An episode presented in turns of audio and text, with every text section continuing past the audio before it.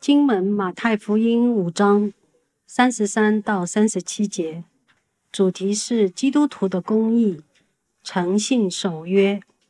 你们又听见有吩咐古人的话，说不可背誓，所起的事总要向主谨守。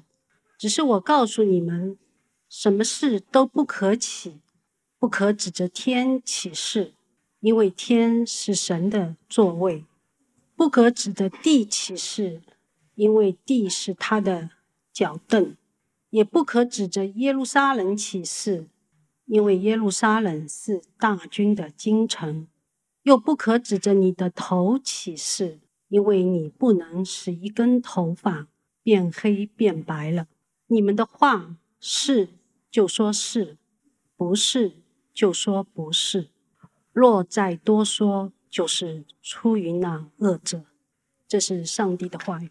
感谢上帝，再次欢迎哈，再次欢迎线上线下的啊，上海城生命教会的弟兄姐妹，还有来听福音的家人和朋友。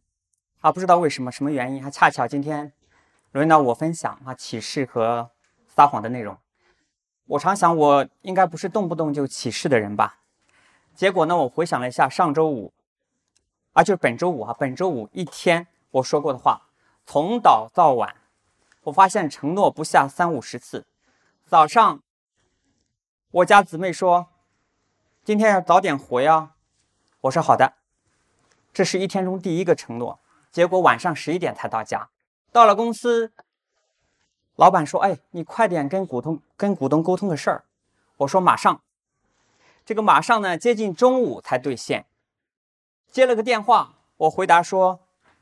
今天我晚点回给你，结果这个当天就没了下文。我在想，一个一个亏钱的客户来电话投诉的话，结果可能会不一样。但是就是这样，从早到晚，还一个接一个的，你很难说是兑现的承诺，还让我感到无地自容。嗯，在我读研究生的时候，复旦的经济学院有一个非主流的老师啊，经济学院的教授，他却执迷于小众的。语言哲学，他语言学的研究，他动不动就引用一些人的话。他这几个人，这个名字听上去很旧，维特根斯坦、他乔姆斯基这些语言哲学的观点，他分享一些关于语言和说话的观点，多少呢会让我们感到绝望。比如，他分享到这个语言哲学家的一个这个领域的天花板啊，就是维特维特根斯坦的一个观点。这个人说，凡是可说的。都能够说清楚，凡是不能说的，你就应该保持沉默。他说，语言是有边界的，一边是什么呢？一边是可以用语言来描述的，我们所生活的这个经验世界，我们可以说，我们也说得清楚。一边呢是超出这个经验世界的，比如上帝啊，比如我们常常说的生命、价值、情感这些，你不能完全用语言描述，可能。语言不能很好的表达你想表达的，也可能压根儿你描述不出真相。总之，你说了，你说了就是逻辑混乱；你说了，你说了就是撒谎。所以他说，一个是用人类语言可以说的世界，一个是不可说的世界。今天的经文啊，今天的经文你会发现，当耶稣讲到关于说话、关于誓言的内容的时候，同样。他同样是在谈两个世界中如何对待说话的问题，一个是耶稣他所处的那个时代犹太人怎么看誓言的，一个是耶稣教导门徒在天国里，他在天国里一个全新的群体，也就是耶稣的门徒，那他的跟随者应当如何看待誓言？当然我们会关心我们今天，好，我们今天如何看待和应用？那今天我就从这三个方面来分享。首先是律法主义者对旧约律法的错误解读，然后呢是耶稣关于誓言的教导，最后呢是我们今天到底该不该启示，啊，怎么应用神的话语。好，我们先来看第一点，在耶稣的时代，律法主义者对旧约律法的错误的解读。如果你参加过我们上几次主日崇拜的话，你会知道我们现在正在分享的就是紧跟着登山宝训连续六段的关于旧约律法的讲论。今天呢是第四段，啊，第三十三节，第三十三节说：“你们又听见有吩咐古人的话说，不可背誓，所起的事总要向主谨守。”有些地方也很奇怪，有些地方你会读到经上记着说，那是耶稣直接引用了旧约，而这里有吩咐古人的话说。这不是对旧约的直接引用，这个话你在旧约里面找不到原话。那这里和上文的和之前上几次我们分享的“不可谋杀”“不可奸淫”“不可休妻”几个论述的开头几乎是一样的，就是耶稣要引出当时人们所理解的律法，或者是对律法的解释。我们顺便一说，对解释律法呢，是当时。是当时以法利赛人为代表的律法主义人士的，这是他们的专业，这是他们的工作。那么，在六段的关于旧约律法的讲论中呢，读到今天的经文，你可能会很奇怪，因为耶稣在讲论完谋杀、暴力、奸淫、休妻这些又大又难的问题呢，他突然转到了撒谎、起誓这样的话题。可能从我们的眼光来看，谋杀。奸淫、休妻这样的罪行，好像不是我们人人都能付出行动的。但是轻易的起誓、轻易的背誓、动不动就做出承诺、撒个谎，可能你还会认为啊，我是有口无心的。更不用说我们现在，我们现在就处在一个充满谎言的环境中。比如说像我所在的金融行业，如果你去证监会或者你去交易所的网站上，会有一个醒目的栏目，就是行政处罚公示栏。你点开来，你仔细的翻一翻，你会发现几乎都是跟虚假陈述、误导陈述，或者干脆就是伪造、无中生有这些内容有关的。就像我们常常说的，耶稣拿出登山宝训来，他谈论律法，他不是在告诉我们靠遵守这些我们才能进入天国，他是要照出我们内心。破碎的光景，他是要让我们看到我们的不堪。动动嘴皮子说话这个事儿，不仅不是小事儿，在神的天国里，甚至是天大的事儿。首先呢，让我们来看看今天这里要教导的主题。耶稣教导的主题是关于誓言的。那你会想，誓言是什么呢？为什么有些话叫誓言？为什么他要从其他的话里面分出来？在希伯来原文里面，启示呢就是呼求神来做见证。在希腊的原文里面呢，这个誓言的词根就是捆绑，就是约束的意思。所以你想想，我们可以理解，一旦你说出一个誓言来，你做出一个承诺，你就用誓言把自己捆住了。这个誓言呢，就成了一个束缚。所以最终呢，你要去兑现你所说的，那这就是它的本意。其实。如果大家，呃，留意这些新闻的话，你还刚我们我们党的二十大一结束，一周以内，常委们干了一个什么事情？他们就去延安了，去宣誓，去做一个启示啊，他们的信念。如果你还记得的话，在十九大的时候，他们到了哪里？在十九大一结束，他们到了上海，他们到了南湖去做任职的宣誓。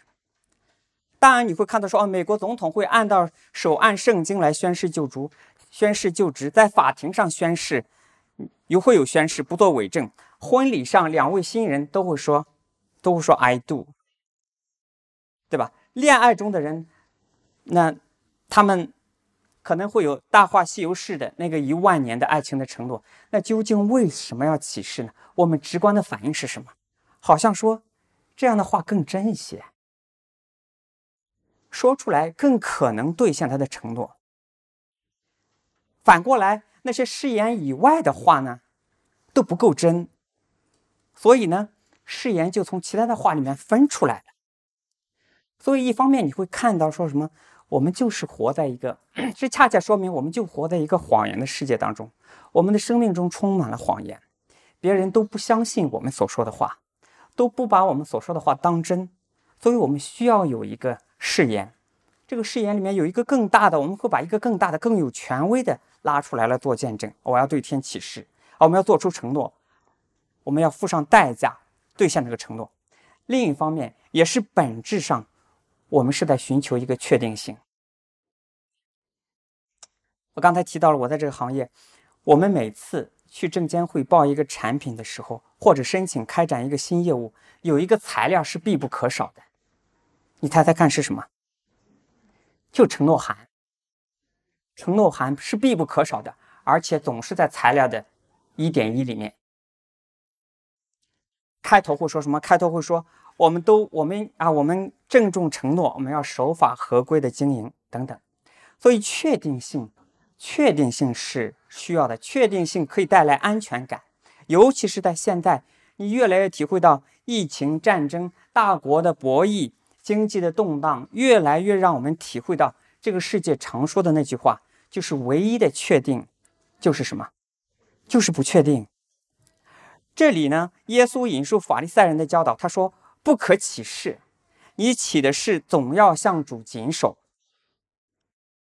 旧约的时候，神吩咐以色列的百姓说：“你要指着神的名起誓，因为神曾经向他们起誓过。”并且神的话一步一步在应验，神要赐下一个王来拯救他们。所以，我们常常读到这样的叙事，就是神不改变，神带来确定，神是确定的。所以，你们要启示，就是一个指着一个不改变的，指着一个确定性的去启示，并且不可背誓，信守承诺。所以，我们这里法利赛人那句话说：“说不可背誓，所起的誓总要向主谨守。”所以你看到法利赛人所教导百姓的，好像没有错。我确实不应该背誓，我们起了誓就要谨守。但是为什么接下来你看到耶稣紧接着提出了一个跟他们相左的观点，说你们什么事都不要起？法利赛人的教导错在哪里呢？有解经家说，在耶稣那个时代，法利赛人为为了钻律法的漏洞，他们做了一些发明创造。就是除了指着神，我还可以指着任何事物来启示。除了去按照神旨意里面的事情去启示，我还可以在任何事情上启示，来表示他们的诚实，来表示他们说真话。这在圣经上也是有依据的，就在福音书里面，马太福音书里面，马太福音里面记载。耶稣在批评文士和法利赛人的时候，他也说到了这样的背景。他说：“文士和法利赛人指着殿起誓，算不得什么；他们要指着殿中金子起誓的，他就该谨守。”这是文士和法利赛人说的。还有指着坛起誓的，算不得什么；你要指着坛上面的礼物起誓的，他就该谨守。所以你会知道，他们指着圣殿起誓，他们不用兑现承诺的。他们指着祭坛起誓，他们也可以不用兑现承诺。但是你会想，圣殿也好，坛也好，都是跟神有关的，但是呢，又都不是神的本体，又都不是神的名。同时呢，今天下面的经文你会看到，下文紧接着我们读到耶稣的教导的时候，耶稣说：“你们不可指着天起誓，不可指着地起誓，啊，不可指着耶路撒冷。”成其事，不可指着你的头起誓。所以这几方面就让我们看到，只有一种可能，就是你可以确定是说，当这些律法主义者者说，他说所起的誓总要向主谨守的时候，他们是在说什么？他们是在说，指着神的名起誓，你就要遵守这个誓言，不可食言。但是呢，你如果指着别的东西起誓，你不一定，你不一定要履行你的誓言。如果你指着天起誓，你指着地起誓，你指着耶路撒冷，你指着圣殿，指着祭坛，指着你的头起誓，后来却背誓了，你违背了你誓言，你没有兑现你的誓承诺的话，这样没关系。但是你如果要指着神的名起誓，你就要向主谨守。所以你看到他们的逻辑了吗？当他们说不可背誓，实际上他们偷换了一个概念，就是只有一种誓言是不可背弃的。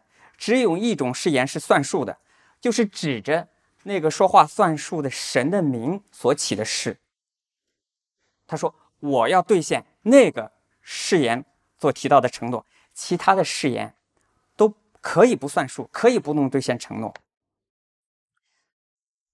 那其他的誓言里面，就你指你不指着神启示的其他的誓言里面，哪一些你需要去兑现承诺呢？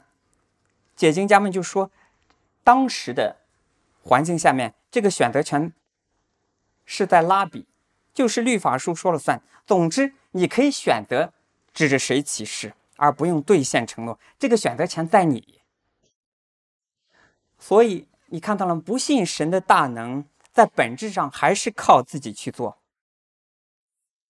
比如说，法利赛人他可以指着圣殿起誓，对一个寡妇起誓说：“你把你的家产都奉献给圣殿吧，这里会养你的老。”而真到了养老的时候，他可以把寡妇拒之门外。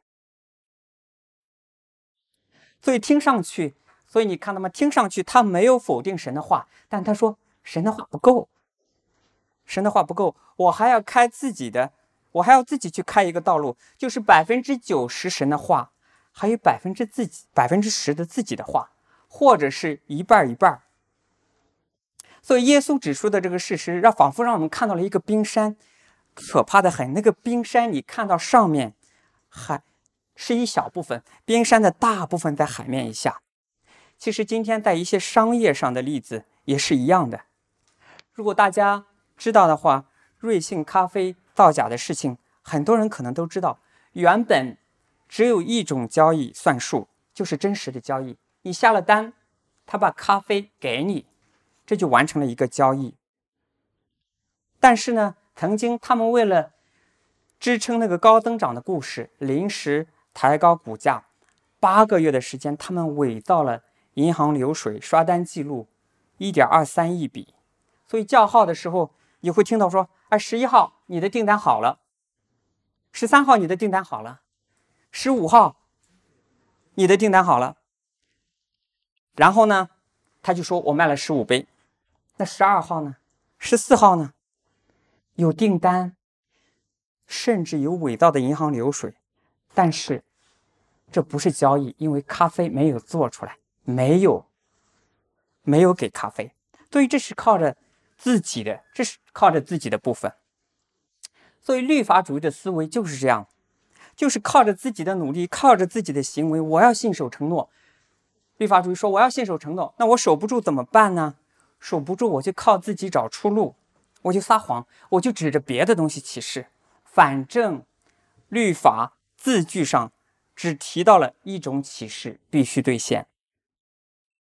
但是律法真的是这么说的吗？还是法利赛人做了一个错误的应用？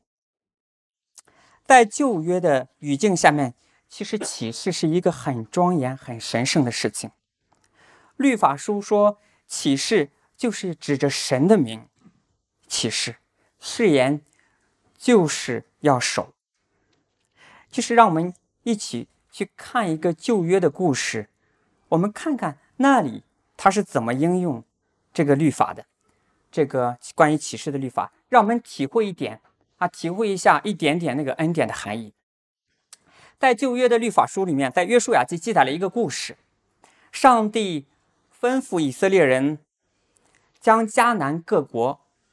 灭绝尽尽，其中呢，在这个地方，在这个地方呢，有一有一个有一个国家叫基基变，他基变人，他们听到说耶和华的军队，以色列人无往不胜，啊约书亚带着百姓攻取了几个大国，包括耶利哥，包括爱城，他们就非常的惧怕。虽然他们的城很大哈，即便他们的城非常大，并且这个城里面有很多大能的勇士，但是他们还是惧怕，因为他们。知道这个耶和华说的话兑现了，那畸变的居那畸变的居民呢？他们就使了一个计谋，他们就拿着旧的口袋，拿旧的皮旧的皮带哈，他们穿上旧鞋旧衣服，然后呢，到那个军营里面去见耶稣亚，骗他说我们是从远方来的，我们现在来求你跟我们立约，不要杀我们。以色列人的反应是什么？以色列人哦，看到他们风尘仆仆啊，他就没有求问耶和华，就马上跟他们立约了，并且向他们起誓。结果呢，后来他们发现被畸变人骗了。事实上，畸变就在迦南，但是因为他们已经指着耶和华，以色列的人向他们起誓了，已经指着神的名向他们起誓了，所以呢。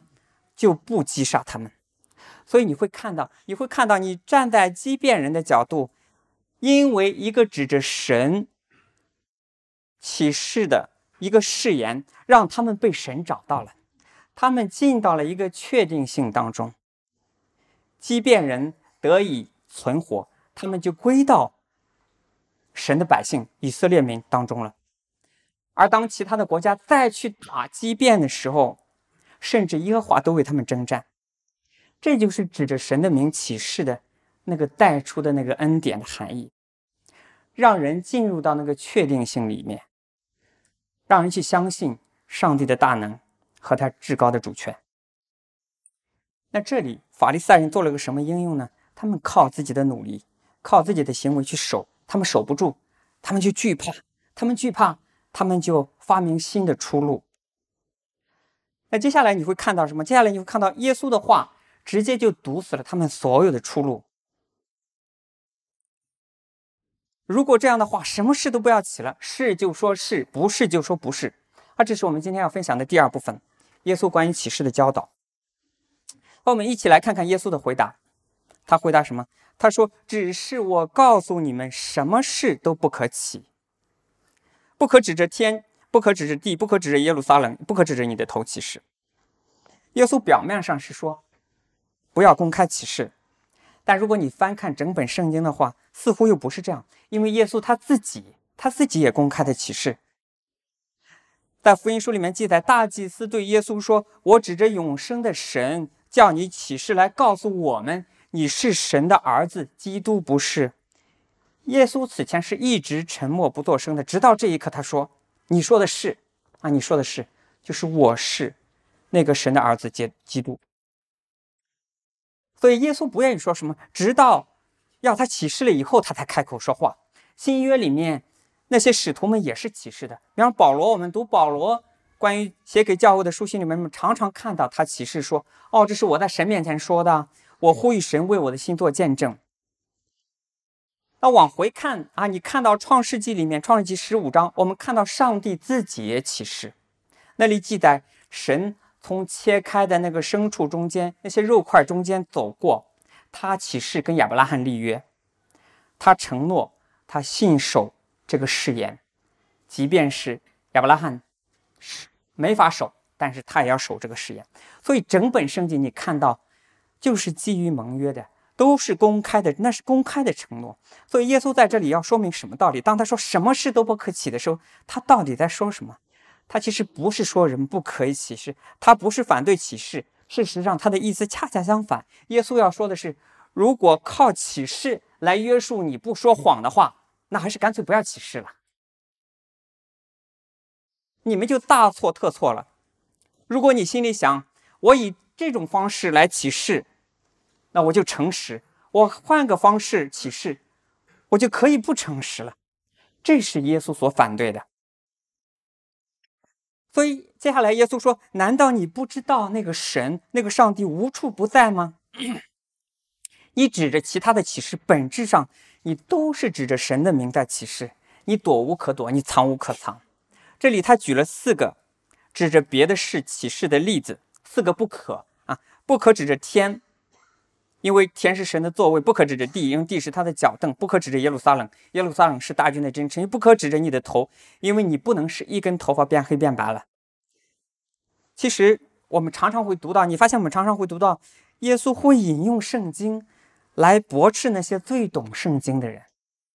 法利赛人，他们默认是最有权解释圣经的人。那耶稣引用他们专长的东西。他实际上说：“你们没有读过吗？你们难道忘记了吗？读过了又忘了吗？比如说，先知以赛亚书上说：‘耶和华如此说：天是我的座位，地是我的脚凳。’这是什么？这是以赛亚他记录了上帝要审判万民的大背景下，一开始做了一个铺垫。所以耶稣是耶稣是在说：“你们醒醒吧！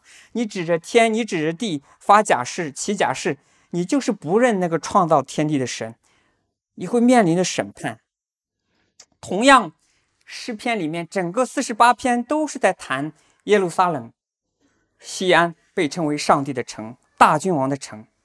所以你起着耶，你指着耶路撒冷起誓，你同样是在亵渎神的名。接下来他说：“你又不可指着你的头起誓，因为你不能使一根头发变黑变白了。”我在想，大家，你不会跟我抬杠说，当时难道他没有染发剂吗？他们不能使头发变黑变白吗？耶稣要说的是，你的头不是你创造的，你只是受造物。如果你不说诚实话的话，你就违反了你被造的那个原意。所以，我们再往回看一看，在创世纪三章的时候。那个狡猾的那个地方用了个词，狡猾的说谎言的蛇，它进入了伊甸的园子，他故意问错了问题。他说：“上帝真说所有的果子都不能吃吗？”人在神吩咐的原话上开始假假减减了。法利赛人的罪其实就是从那里继承的。神说：“分别善恶树上的果子，你们不可吃。”那人是怎么回答这个蛇的问题呢？园当中那棵树上的果子，你不仅不可吃，还不可摸。你看到了吗？不可摸，这是在神的话上多出来的。所以耶稣在这里接下来说什么？他说：“再再多说，就是出于那恶者，就是出于那恶的引诱。再多说，你就是在神的话上加加减减。”再多说，你就是觉得神的话不够，我还有，我还要加一点，我还要加一点，百分之九十的真话，再加百分之实的假话，归根到底还是假话，半真半假的话就是假话。所以从创世纪三章开始，你看到谎言就进了这个世界，人就开始彼此隔离，夫妻反目，他们彼此甩锅，嫉妒谋杀，这个世界就远离了神创造的本意。所以你看到吗？耶稣堵死了法利赛人所有的出路。耶稣要说的是：你们无论说一句是，或者说一句不是，都要诚实，都要像指着神的名起誓一样。你说的每一句话都要受到神的鉴察。所以你你可以想想，你可以嗯，那有一部电影哈，就是《楚门的世界》，在那里有一个出生就安置在一个巨大的摄影棚。岛屿上面的一个人，他完全不知道自己生活在一个每一秒钟都有上千部摄像机对着他，每时每刻全世界的人都在注视着他。如果你是那个楚门的话，甚至我们现在的科技更进步了，摄像头还能将你所说的每一句话、语气、语调、字面的意思、言外之意、你的肢体语言、你所说的一切都全部同步全球直播的话。你的家人、你的同事、你的朋友、你的弟兄姐妹、身边的远方的，他们都会在线观看你的直播。那么你告诉我，你明天的言行会跟平时有什么不一样吗？在这个环境下面，你的言行会跟平时有什么不同吗？如果你说自己的言行会有不同的话，那么你要小心了，因为事实是，不管你在哪里，你都受到神的检查。神都无时无刻不知道你所想的、你所说的、你的言行，所以当你说是或者不是的时候，你要知道上帝会见证。原文里面很有意思，原文里面翻译说，我们这里读到的说是就说是不是就说不是，中间，但是在原文里面这个是是不是不是这个中间没有其他的词。其实它原文就是这样，你们的话是是，不是不是。当时的听众，犹太人认为两个是，两个不是，就是一种启示。所以耶稣刚刚说，耶稣刚刚说不要启示，这里又说句句就如同启示。那我在想，你有没有想过上帝是怎么启示的？就前面我们也提到过，誓言呢是指着一个比自己更大的说话。那上帝指着谁说话呢？在希伯来书里面说，当初神应许亚伯拉罕的时候，因为没有比自己更大的指着去启示的，所以神就指着自己启示。他说：“论福，我必赐大福给你；论子孙，我必叫你的子孙多起来。”这就是上帝的誓言，他的旨意是不不更改的，他就启示为证，是这个神是不更改的。那么我们所有的誓言，在我们所有的誓言之上，有一个最大的誓言，就是神的誓言。那个神的誓言是什么呢？是圣经一再反复的启示。比如，我们可以举出说，《约翰福音》三章十六节，他说：“神爱世人，甚至将他的独生子赐给他们，叫一切信他的不至灭亡，反得永生。”所以保罗，所以保罗会对基督徒说：“你们不是自己的人，因为你们是用重价买来的。这个重价是什么？这个重价就是神的独生爱子耶稣基督，他把他赐给我们，这是神不更改的誓言的一个对价。”纵然我们失信，神不会失信。所以，如果如果你想了解什么是真正的正直，如果你渴望自己的心完全正直的话，你去看看圣经上所记载的耶稣，他在没有人的时候，他是怎么行事的？没有摄像头，没有人的时候，他是怎么行事的？当耶稣在克西马尼园，那个时候门徒都睡着了，当时周围没有人，甚至没有人知道他许下了什么誓言。耶稣此前告诉门徒说，他将要为世人的罪去死的时候，门徒不明白耶稣说的话。在这个园子里面，在科西玛尼园里面，耶稣对门徒说：“我心里甚是忧伤，几乎要死。”那个时候，耶稣的汗珠如大雪点滴在地上，极其的伤痛。他突然感受到是承要承担世人的罪，他所受的刑罚会是怎么样的。所以，耶稣，耶稣他向天父祷告说：“父啊。”倘若可行，求你叫这杯离开我，然而不要照我的意思，只要照你的意思。耶稣要去兑现那个天父的那个承诺，他被捕，他承认自己神儿子的身份，他走上十字架。所以，如果你明白耶稣在没有人注视的时候，他为你我死在黑暗里面，那你我，他也能够在无人注视的时候，就为他活在光明之中，活在正直当中。所以，当你想到耶稣所成就的时候，当你想到错所做的事是何等正直和完全的时候，你看看自己，在无人注视的时候，你是不是在黑暗里面做偷偷摸摸的事，说半真半假的话呢？这是我要分享的第三部分，就是看看对我们还有什么应用。今天我们该不该启示？我们怎么样应用？首先，我们要意识到谎言，我们是这个谎言世界的一部分。有人会觉得我距离誓言、谎言比较远。我认识一个朋友，当我跟他分享关于罪的话题的时候，他一直不太理解。好好的，我怎么就是罪人呢？好好的，我怎么就成了说谎的人呢？我身正不怕影子斜。我想啊，如果再再有这样的对话，我想我会问他，他是个销售，我会问他说：“你曾经为了推销你的商品，你做过夸大？”或者虚假的宣传吗？我会问他说，在你报销的时候，你有报销过任何一点私人的费用吗？跟工作无关的任何一点吗？所以，当耶稣说是就说是不是就说不是的时候，说明法利赛人没有这么做，他们中间充斥着这样虚假的承诺和言。今天的你我也是一样的，我们会听到这样的话，说。你说过要帮我的，为什么我需要了你就置之不理呢？结婚的时候你说过会永远跟我在一起的，为什么这么快就移情别恋了呢？甚至会有人给你出主意说，你想有所选的话，有所选择就不要做任何的承诺，你不要做出婚姻的承诺，不要进入婚姻，你同居就好了，你不要加入教会。你出席一下聚会就够了，你不要做出任何的承诺，做普通朋友就好了。你成了闺蜜，成了铁哥们儿，你还要帮着，你还要罩着，多不划算。这样你就可以保留足够选择的很多选择的权利了。有，而且有时候谎言不仅仅是假话，不仅仅是假话，更是存心的欺骗。这个地方你看到法利赛人指着天。指着地，指着耶路撒冷起誓，是存心的欺骗，是在用其他的方式在说谎。比如在应该在你说出真相的时候，你保持沉默。有的人觉得我不说，我不说不就不撒谎了吗？这是在用其他的方式在说谎。比如你会委婉的拒绝，我挺想去的，但是明天我要出差。其实你根本就不想去，不管出差不与否。啊，你写的太深奥了，不适合我们来读。其实你的意思是写的太糟糕了。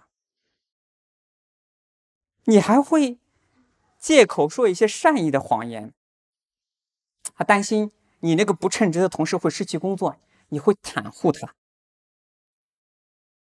你发现吗？听上去这么多，他挺悲观的，但是出路在哪里呢？所以，如果有人说，要是基督教信仰是这样的话，我就宁愿不信了，因为我做不到。因为我做不到。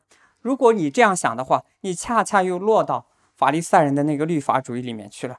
律法主义者不明白人是靠着恩典得救的，他们不明白人是因着耶稣基督的死而得救。他们以为只要做个好人，做个好人，有道德和诚实就是敬钱了。但耶稣教导说，得救得救不在于人的良好的诚信记录，而是要承认自己不诚实。有愿意悔改的心，所以你愿意承认自己无法做到，那你就可以来到耶稣基督面前，你对他说：“主啊，求你来做我的救主，你来使我成为一个正直的人。”是就说是啊，不是就是说不是。所以我们一直说福音，我们一直说福音和律法主义的区别是福音规正了一个得救和行为的一个顺序。我们得救。不是因为我们的行为，单单是神的恩典。在这一点，在教会历史上一直是焦点之争。那刚才我们主持也提到了，明天啊，明天十月三十一号是宗教改革的纪念日。可能啊，跟今天的主题也很契合。就在五百多年前，还在读硕士的改教家。马丁·路德，他从学校在返回家乡的路上，好像距离很长啊，要走好几天的路。一场暴风雨就突然袭来，一个雷电把他击倒在地，他因此也起了一个誓言。他说：“我愿意做一名修士，我要做一名修士。”不知道做修士意味着什么？做修士就是苦修。需要放弃自己的，你没有任何自己的私产，你放弃一切，所以他放弃了一切，他成为了一名奥古斯丁会修士。那个奥古斯丁会是非常严格的，你必须严格的恪守教规，几乎每分钟都受到严格的制约。一般早上凌晨两点钟就要起床，进行一天里面的首次的崇拜，接下来。当天还有六次的崇拜，所以路德大部分时间都是用来崇拜、祷告、默想。那个时候，德国包括罗马、欧洲的信仰状况跟早期教会没有任何相似之处，反而像极了我们今天分享到的耶稣的时代。所以历史总会压着相同的韵脚。在马丁路德那个时候，他们注重。那个宗教信仰，他们注重宗教仪式。那些宗教领袖就跟法利赛人一样，所以他被形容为是瞎子领瞎子。他们不相信上帝拯救的大能，他们的希望是除了基督带来的救恩，还在于他们有能力遵守上帝的命令。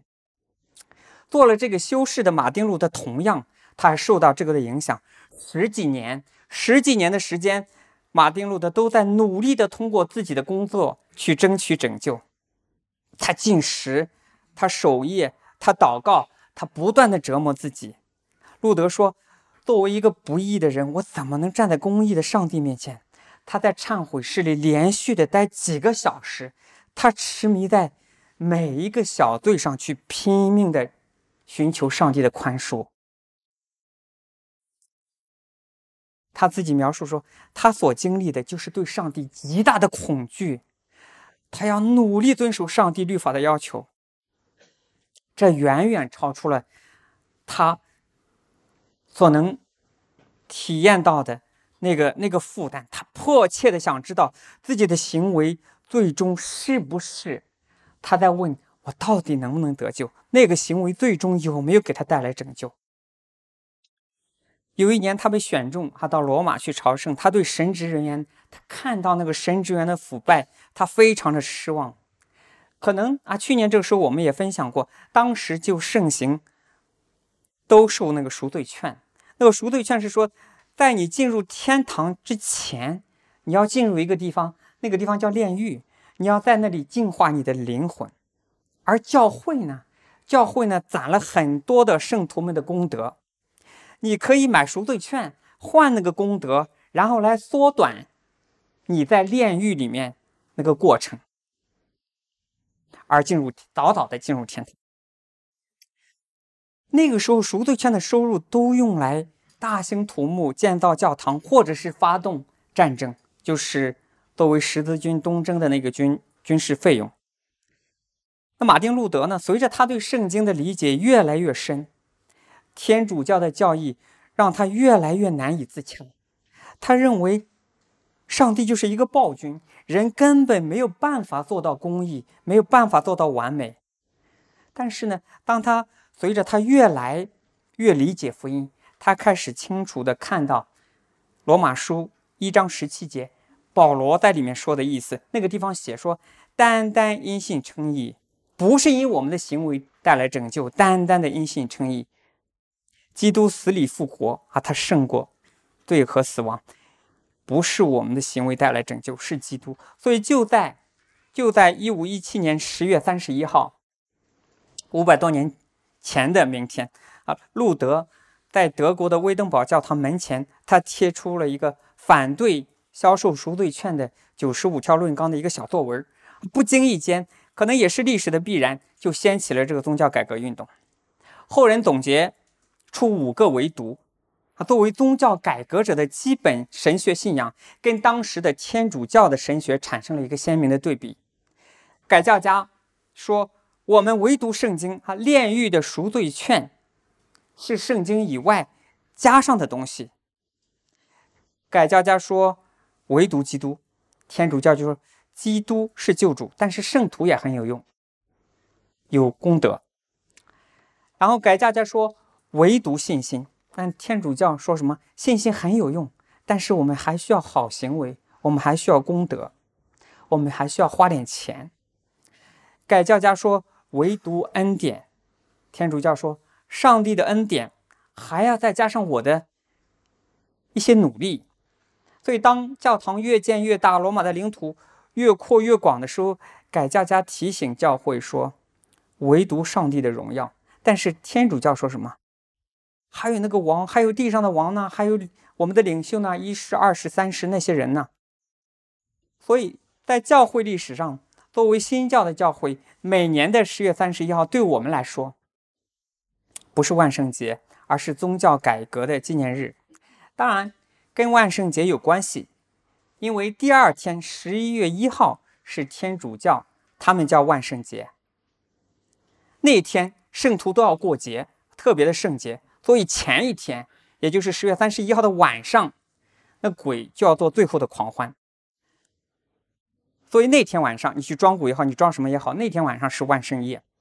那路德也选在了这一天，来告诉天主教教会：你不要再崇再崇拜圣徒了，你不要再崇拜圣徒了。而你知道吗？路德，你可以想象，路德的那个“我愿意，我要做一名修士”的誓言。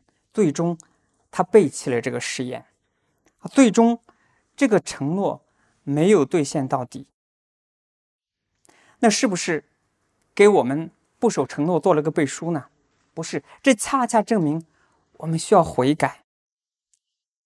因为有一个誓言，就是神的誓言，他说：“我们若认自己的罪，神是信实的，是公义的，他必要赦免我们一切的罪，洗净我们一切的不义。”所以福音。福音就是耶稣基督在十字架上成就了上帝的誓言，他为我们死并且复活，我们这些信他的已经得了拯救。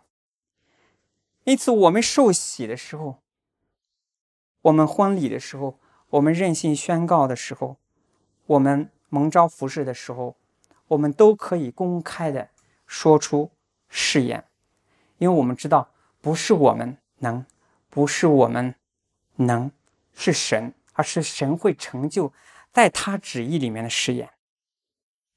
好的，就让我们一起一起来一起来祷告。啊，亲爱的天父，主要我们我们感谢你啊，我们谢谢你的恩典。当我们去回想啊我们自己不诚实的行为的时候，求你来帮助我们做一个诚实的人。我们对配偶要诚实啊，对雇主要诚实，对自己要诚实，对你也要诚实。求你帮助我们啊，帮助我们来明白悔改。啊要要悔改，还去迈向诚实，承认说耶稣在没有人注视的时候，他为我们所做的一切，也愿意承认我们只是受到，我们必须依靠你，我们无法逃避，你是鉴察一切的主。求你帮助我们，啊，将这些真理就藏在我们的心里面。我们多么愿意说，在这个渐渐远离真理的时代中，做一个独特的群体。我们显出诚实、正直、可靠的品格。主啊，求你就应允我们，求你就帮助我们，不然啊，我们一无所有。啊，你帮助我们，你给我们力量去征战。我们每天早上起来，我们开始都要诚实的说每一句话。啊，是就是，不是就不是。嗯，祷告奉耶稣基督的名求。